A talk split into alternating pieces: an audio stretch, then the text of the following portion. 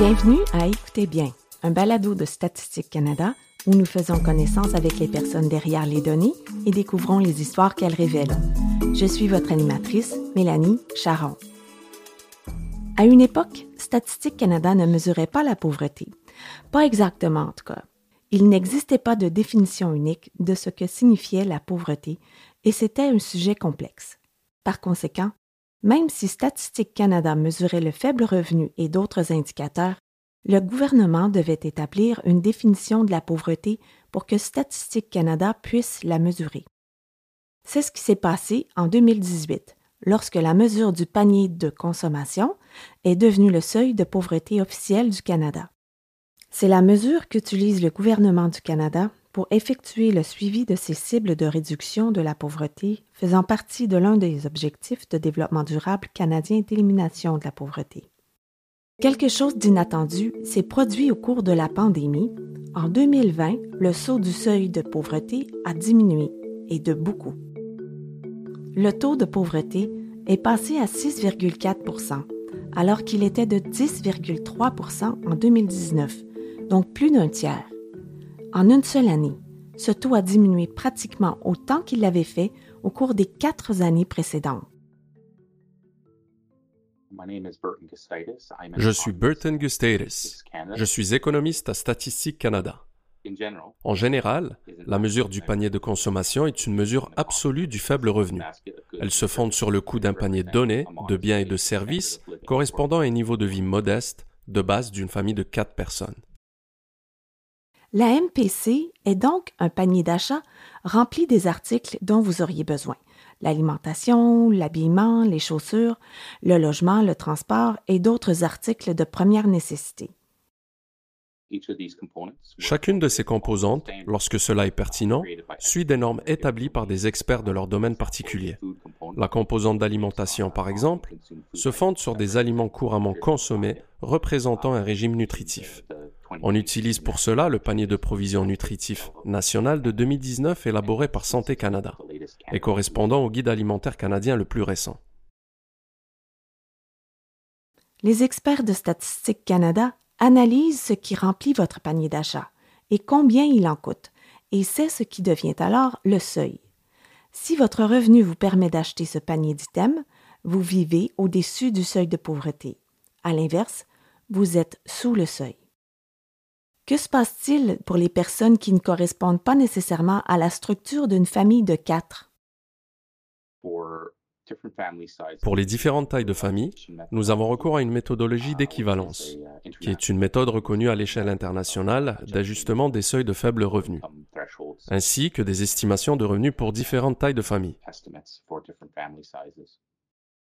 Est-ce comme une équation? Oui, on l'appelle la méthode d'équivalence par racine carrée. Au fond, l'idée est que le coût augmente pour une famille, mais à un taux décroissant. Plus la famille est nombreuse, plus le coût du panier est élevé.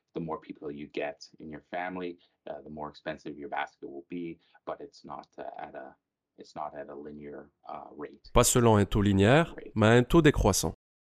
Je comprends. Pour chaque personne supplémentaire, on ne double pas les chiffres. Oui, c'est ça, exactement. Il augmente, mais pas à un coût constant. Donc, en plus de prendre en compte les différentes tailles des familles pour déterminer différentes tailles de panier, la mesure tient également compte d'une composante régionale. Le coût de ce panier est établi dans 53 régions dans l'ensemble des provinces. Le coût de certains articles peut être différent selon l'endroit où l'on vit. Le même pain, par exemple, peut avoir un prix différent selon que vous l'achetiez à Halifax ou en région rurale de l'Alberta ou à Montréal. L'AMPC tient donc compte de l'endroit où vivent les gens. Le coût du panier change-t-il en fonction de l'inflation?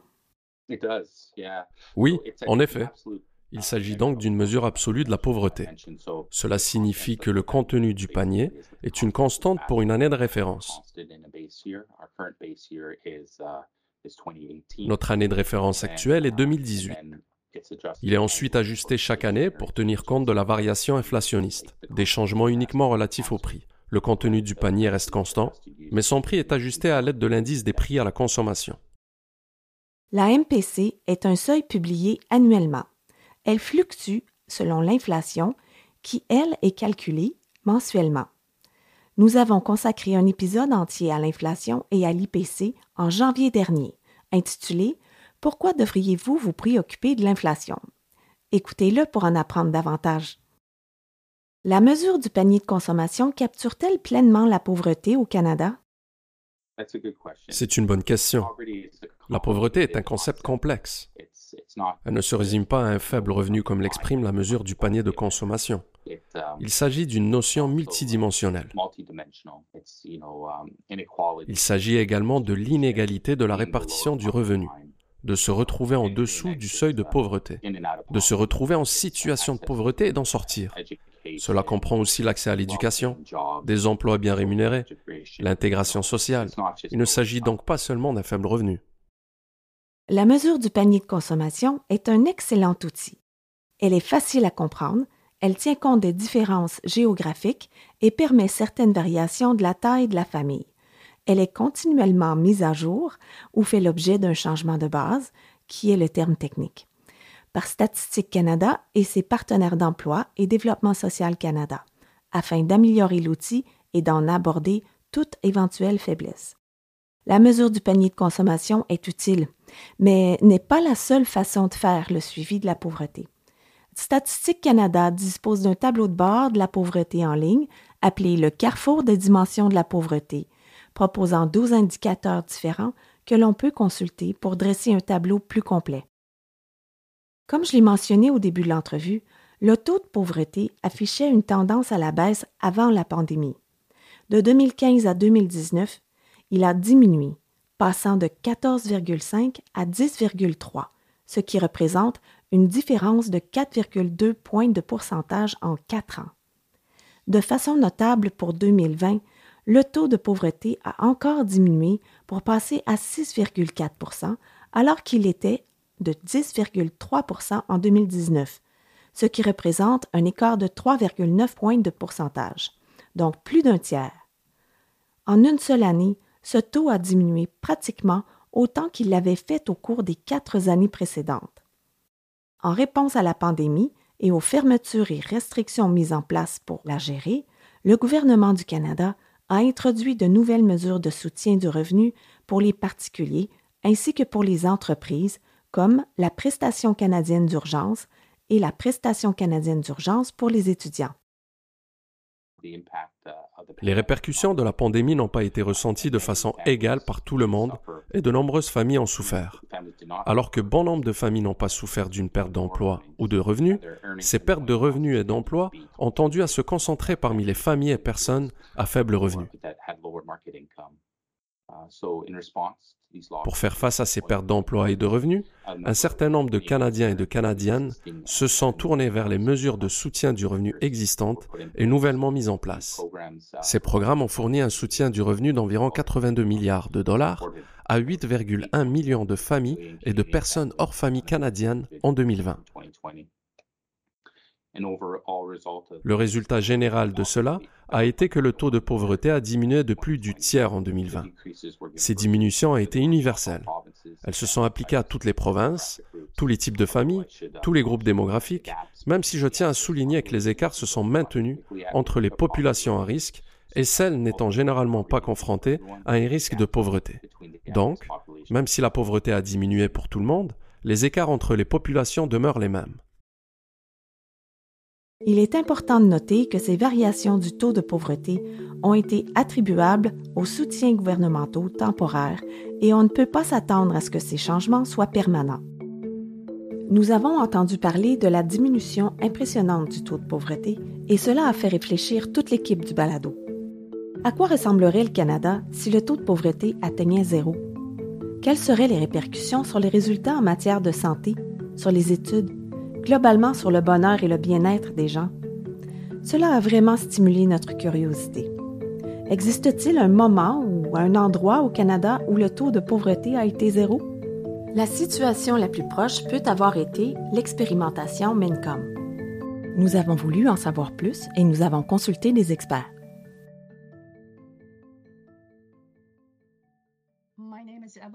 Je m'appelle Evelyne Forget.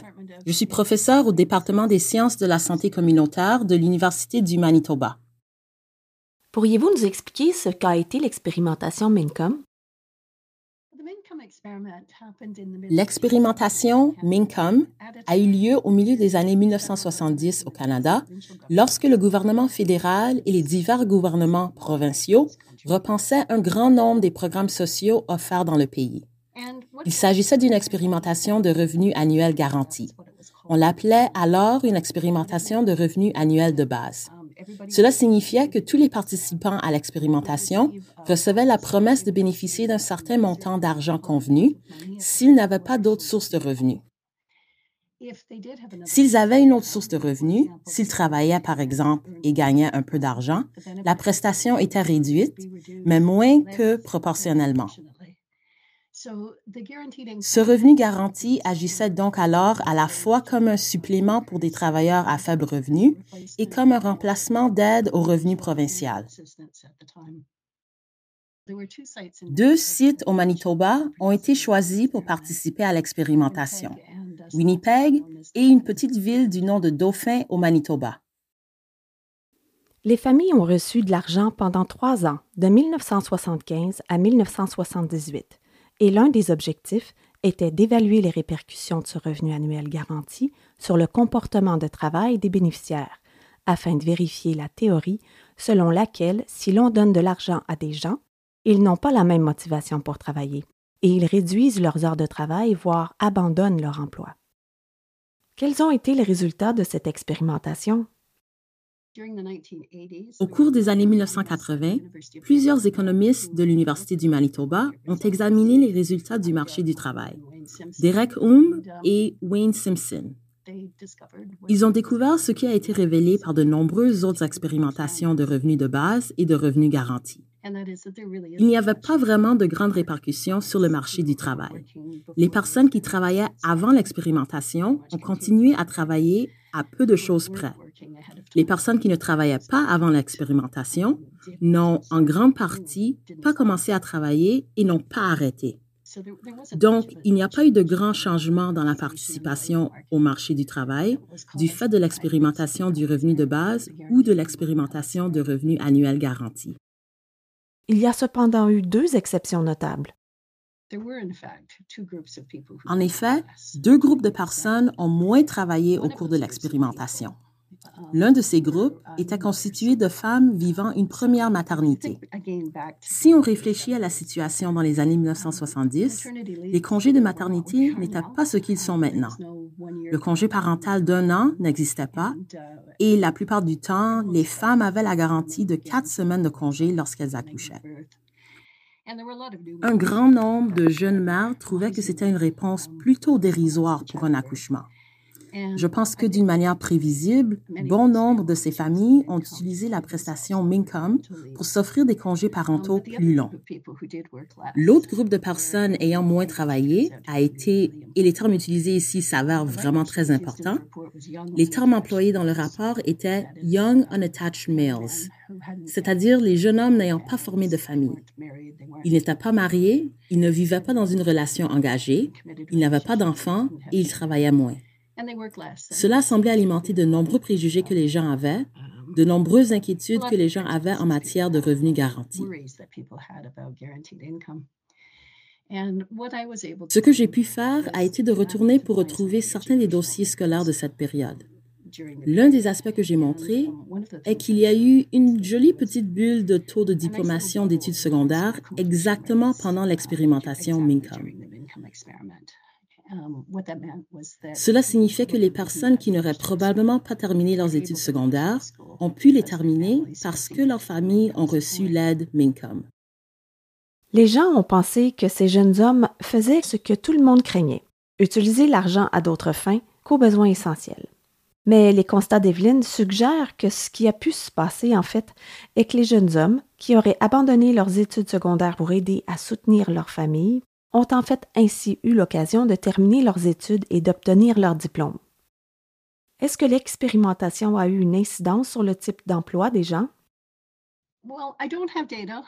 Eh bien, je n'ai pas de données explorant spécifiquement les types d'emplois qu'occupent ces personnes.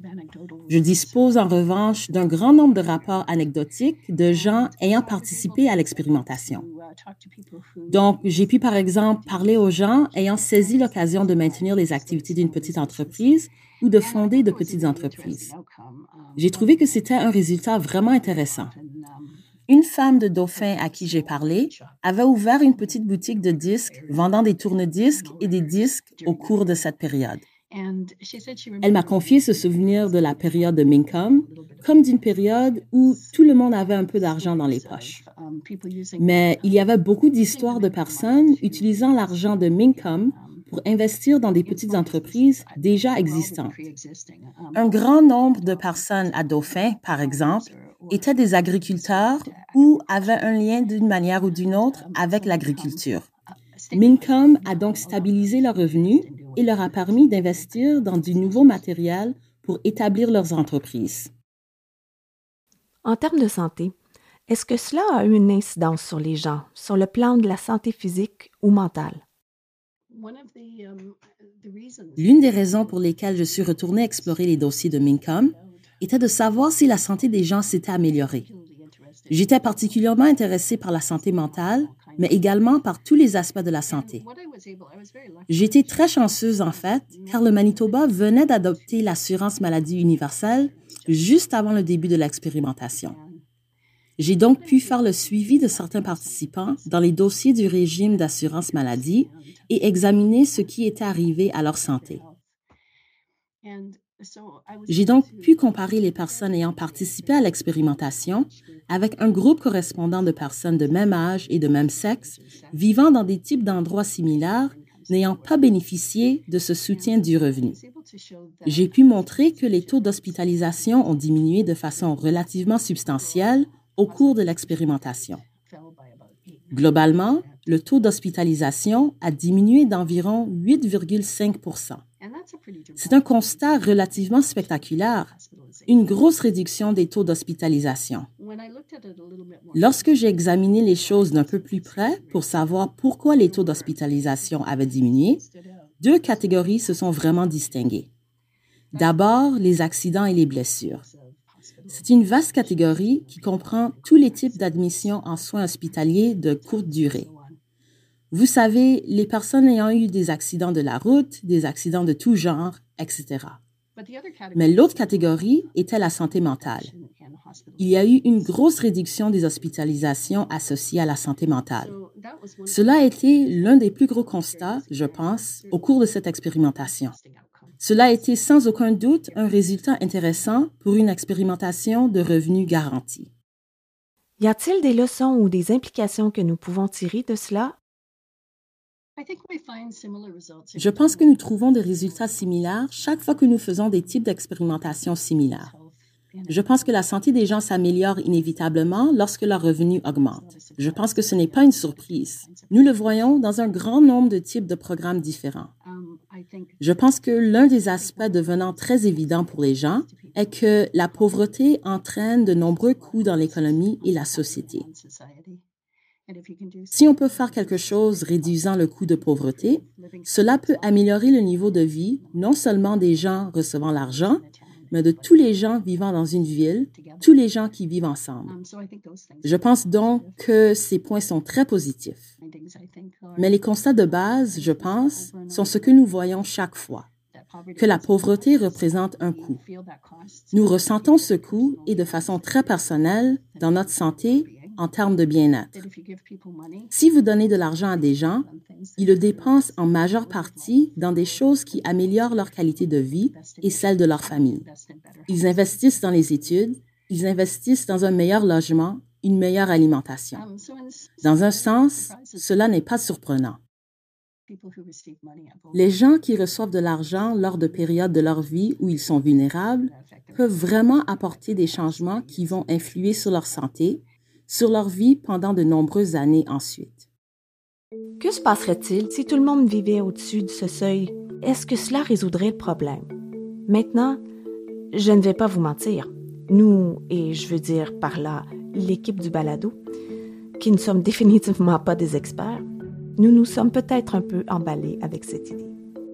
Nous avons demandé à notre spécialiste de Statistique Canada ce qu'il se passerait si l'on utilisait la mesure du panier de consommation dans un contexte MINCOM et il a très aimablement expliqué certains enjeux. Il s'agit d'un outil statistique visant à servir parallèlement un concept de revenu, du fait de l'établissement du revenu disponible, comme les ajustements de type d'occupation et du fait que, comme vous l'avez mentionné, les coûts ne sont pas définis indépendamment pour différentes tailles de familles ou structures. Elle ne peut pas être utilisée de cette façon en vue de l'admissibilité à des programmes ou de versement d'une rémunération minimale ou pour un concept de revenu de base. Il s'agit d'un excellent outil de modélisation, de mesure de la pauvreté et de répartition du revenu, mais elle ne doit pas être considérée comme un outil universel pouvant résoudre tous ces problèmes. Nous avons voulu en savoir plus sur la pauvreté et sur la raison de sa complexité ainsi que pourquoi la MPC ne devrait pas être utilisée comme outil universel. Je suis Kevin Milligan. Je suis professeur d'économie à la Vancouver School of Economics de l'Université de la Colombie-Britannique. La mesure du panier de consommation est un excellent outil de production de rapports, mais on ne pourrait pas l'utiliser pour répondre à des besoins comme la PCU. Simplement pour vous donner un exemple, vous savez qu'actuellement, un grand nombre de transferts de revenus se fondent sur le revenu familial et le contexte familial. On peut penser à l'allocation canadienne pour enfants, au crédit pour taxes sur les produits et services qui réduit le revenu que les Canadiens reçoivent, et ce chèque, ce dépôt direct, que bon nombre d'entre nous, vous savez, avons reçu chaque trimestre lorsque nous étions étudiants. Ces programmes se fondent sur le barème de déclaration de revenus et nous venons de déclarer nos revenus en avril 2022. Ces prestations sont toutes ajustées rapidement en juillet 2022 pour les 12 mois entre juillet 2022 et juin 2023. Donc, si vous y réfléchissez, si je perds mon emploi demain, quand sera mise à jour mon allocation canadienne pour enfants? Quand sera mise à jour mon crédit pour la TPS? Tout est fondé sur mes impôts d'avril 2023. Donc, en juillet 2023, mon chèque sera mis à jour.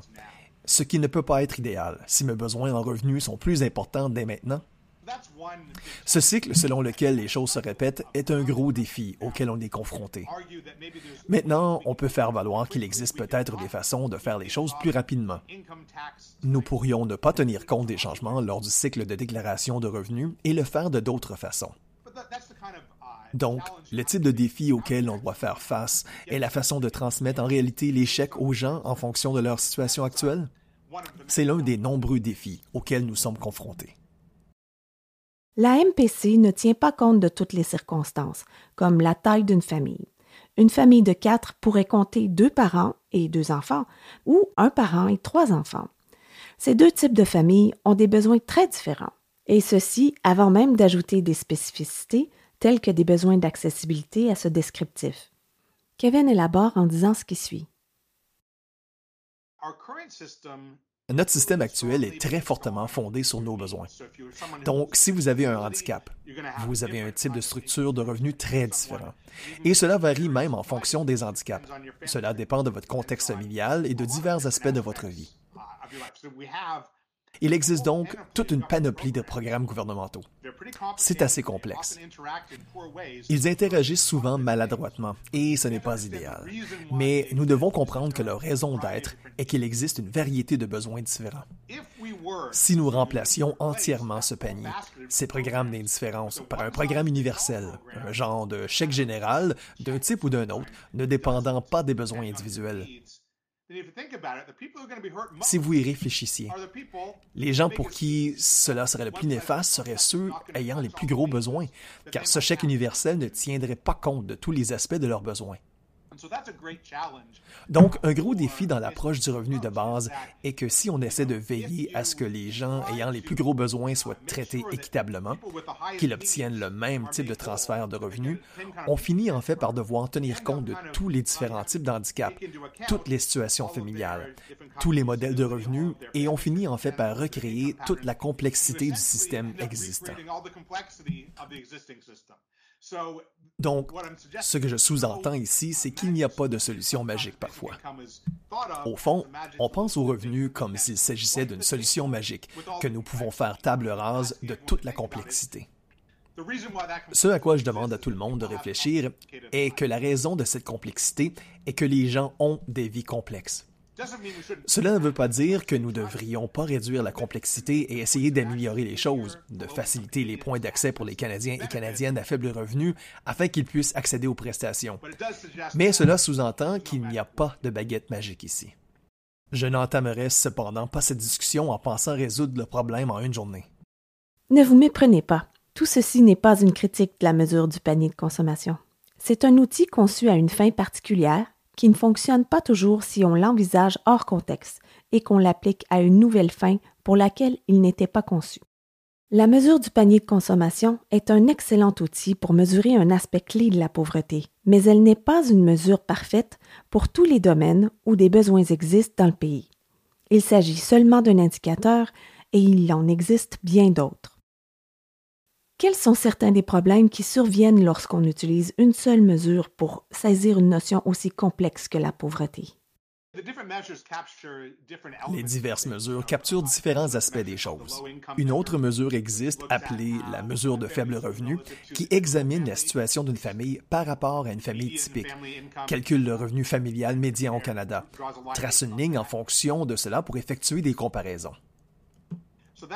Cette mesure présente parfois un tableau différent parce qu'elle compare en quelque sorte l'extrémité inférieure avec la moyenne. Ce qui est intéressant au sujet de cette mesure est que, dans les années 1990, le revenu médian d'une famille typique au Canada diminuait en fait. Cela signifiait que la mesure de faible revenu, reliée à ce revenu médian, était en fait de plus en plus basse chaque année, de sorte qu'il était plus facile de sortir de la pauvreté. Nous avons donc assisté à une diminution des mesures de la pauvreté, des résultats en matière de pauvreté de ce fait, parce qu'il était plus facile de franchir ce seuil. Ça ne semble pourtant pas une bonne chose que le revenu de tout le monde diminue. Le faible revenu diminue à une vitesse légèrement différente de celle du revenu médian. Cela ne semble pas une bonne chose. C'est l'une des raisons pour lesquelles la mesure du panier de consommation dresse un tableau différent.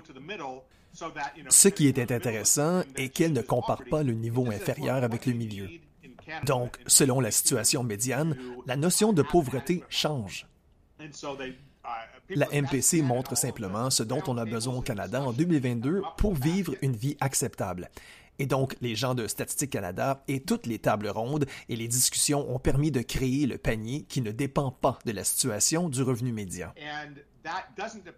Elle ne fluctue pas de cette façon. Elle est donc un peu plus stable pour cet aspect et est sans doute une mesure de carence. Cela ne veut pas dire que la mesure de faible revenu n'est pas utile, mais je l'utilise simplement comme exemple. C'est une mesure utilisée dans des comparaisons de la pauvreté au niveau international, car ce qui se trouve dans un panier canadien de mesure du panier de consommation a du sens pour le Canada, mais peut-être pas pour l'Italie ni le Japon. Ils auraient un panier de biens différents du fait de différentes cultures, de différentes économies. Les comparaisons internationales tentent donc à se concentrer sur quelque chose comme une mesure de faible revenu, qui compare l'extrémité inférieure avec la moyenne, car c'est quelque chose qui est plus facile à mettre en œuvre pour divers pays.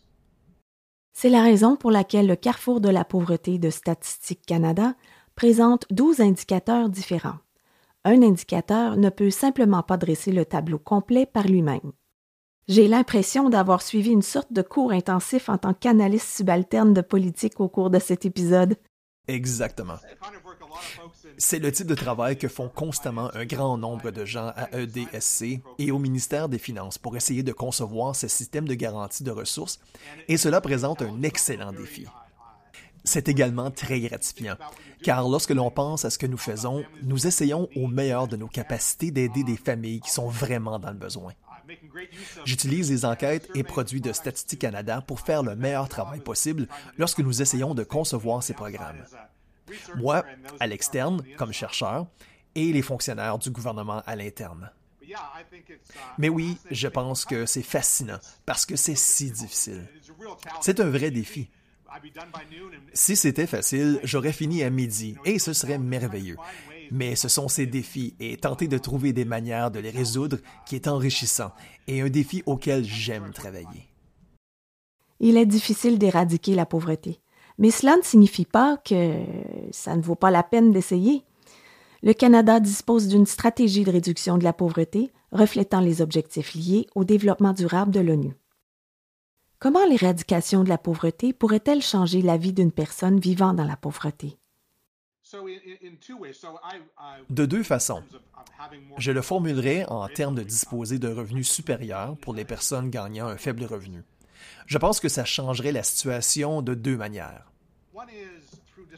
L'une est, je pense, simplement la capacité d'acheter davantage de choses pouvant l'aider à maintenir son bien-être, comme une meilleure alimentation, de meilleures conditions de vie, un habillement adéquat par exemple. L'autre aspect plus subtil, mais peut-être plus important, est lorsque l'on pense au stress que vit une famille lorsque son revenu n'est pas suffisant, lorsqu'elle ne pense pas que ses enfants puissent faire aussi bien que leurs voisins en termes de participation aux activités scolaires. Des recherches ont démontré que ce type de stress, d'avoir un budget serré, est relativement important pour le bien-être d'une personne ainsi que pour les répercussions à long terme d'une vie de pauvreté. Ce dont les gens se souviennent, s'ils ont grandi dans la pauvreté, est peut-être d'avoir eu faim certains soirs. Mais plus souvent, vous savez, c'est la douleur du stress d'avoir eu un budget serré. Que cela entraîne un mauvais comportement dans les ménages ou seulement de la honte et de l'embarras à l'école. Ces souvenirs et les répercussions réelles sont d'une certaine manière bien plus marquantes que de se coucher le ventre vide. Dans l'un des épisodes de la première saison, au bord de l'effondrement, notre invité Dr Kelly a parlé de l'incidence du stress sur les enfants. Écoutez-le pour en apprendre davantage. Quel est le coût de ne pas faire de notre mieux pour éradiquer la pauvreté? Oh, je pense que le coût de la pauvreté est immense dans ce pays. Je pense que si l'on commence à étudier cela, il n'existe pas un seul enjeu social au Canada qui ne soit pas aggravé par la pauvreté. Si l'on considère le système de soins de santé, par exemple en 2010, une étude a été menée sur les hospitalisations, par exemple. Je parle en particulier de ce qu'on appelle les conditions propices aux soins ambulatoires. Il s'agit d'hospitalisations qui surviennent parce que les personnes n'ont pas reçu de soins primaires appropriés. En étudiant ces types d'hospitalisation en particulier, les auteurs ont relevé que 30 à 40% des hospitalisations découlaient d'un statut socio-économique inférieur, c'est-à-dire de la pauvreté. Si vous considérez l'éducation, une grande partie de financement de l'éducation est nécessaire pour aider les enfants à suivre lorsqu'ils changent d'école. Certains enfants changent d'établissement scolaire plusieurs fois par an. Pourquoi? L'une des raisons est que les parents ne peuvent plus payer le loyer, alors ils déménagent. On observe alors ce type de mobilité dans les familles. Il est alors difficile pour les enfants de suivre et il est plus difficile pour le système éducatif de payer pour les enfants. Si vous prenez l'exemple de l'incarcération, 80% des femmes incarcérées le sont pour des délits relatifs à la pauvreté. 80% Le coût de l'incarcération est immense dans ce pays. Donc, nous payons pour la pauvreté. Nous payons en termes de chaque programme social auquel on peut penser. Il ne s'agit pas seulement de l'argent que nous payons en termes d'assistance sociale provinciale ou d'autres types de programmes. Il s'agit de chaque programme social mis en place pour aider les gens. Et peut-être aborder un point crucial, juste une question à laquelle on ne peut pas répondre. Comment mesure-t-on la valeur d'interrompre le cycle de pauvreté pour une famille? Je pense que c'est votre question rhétorique pour terminer. Oui, en effet, je n'ai pas de réponse à cela. Je n'ai pas de réponse à cela car je pense que c'est en définitive une question morale. C'est une question d'éthique. Vous savez, dans un sens, je pense que cela amoindrit l'importance du problème. Si je dis que j'en bénéficie, si je ne vis pas, vous savez, à proximité de gens qui ont besoin d'aide et qui n'en reçoivent pas. Nous en tirons tous un bénéfice, je pense, mais nous en bénéficions, je pense, en termes très pratiques et monétaires. Mais nous en bénéficions en particulier, je pense, d'un point de vue social plus vaste en termes de type de cohésion, de type de société au sein de laquelle nous souhaitons vivre. Si l'on veut en savoir plus sur la mesure du panier de consommation et la façon dont Statistique Canada calcule la pauvreté, que devrions-nous consulter? Le carrefour des dimensions de la pauvreté de Statistique Canada est une excellente ressource pour accéder aux plus récents renseignements sur la mesure du panier de consommation et au travail que nous faisons pour créer les seuils de la mesure du panier de consommation pour les territoires. Sur les différents indicateurs de pauvreté relevés dans le document, Une chance pour tous, la première stratégie canadienne de réduction de la pauvreté.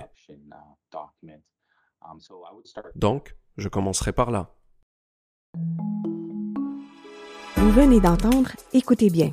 Merci à nos invités Burton Gustitis, Evelyne Forget et Kevin Milligan de nous avoir partagé leurs expertises. Si vous avez aimé cet épisode, n'hésitez surtout pas à nous évaluer, à la commenter et à vous y abonner à partir de votre plateforme d'écoute habituelle. Vous y trouverez également la version anglaise de notre émission intitulée Assayers. Merci de votre écoute. À bientôt!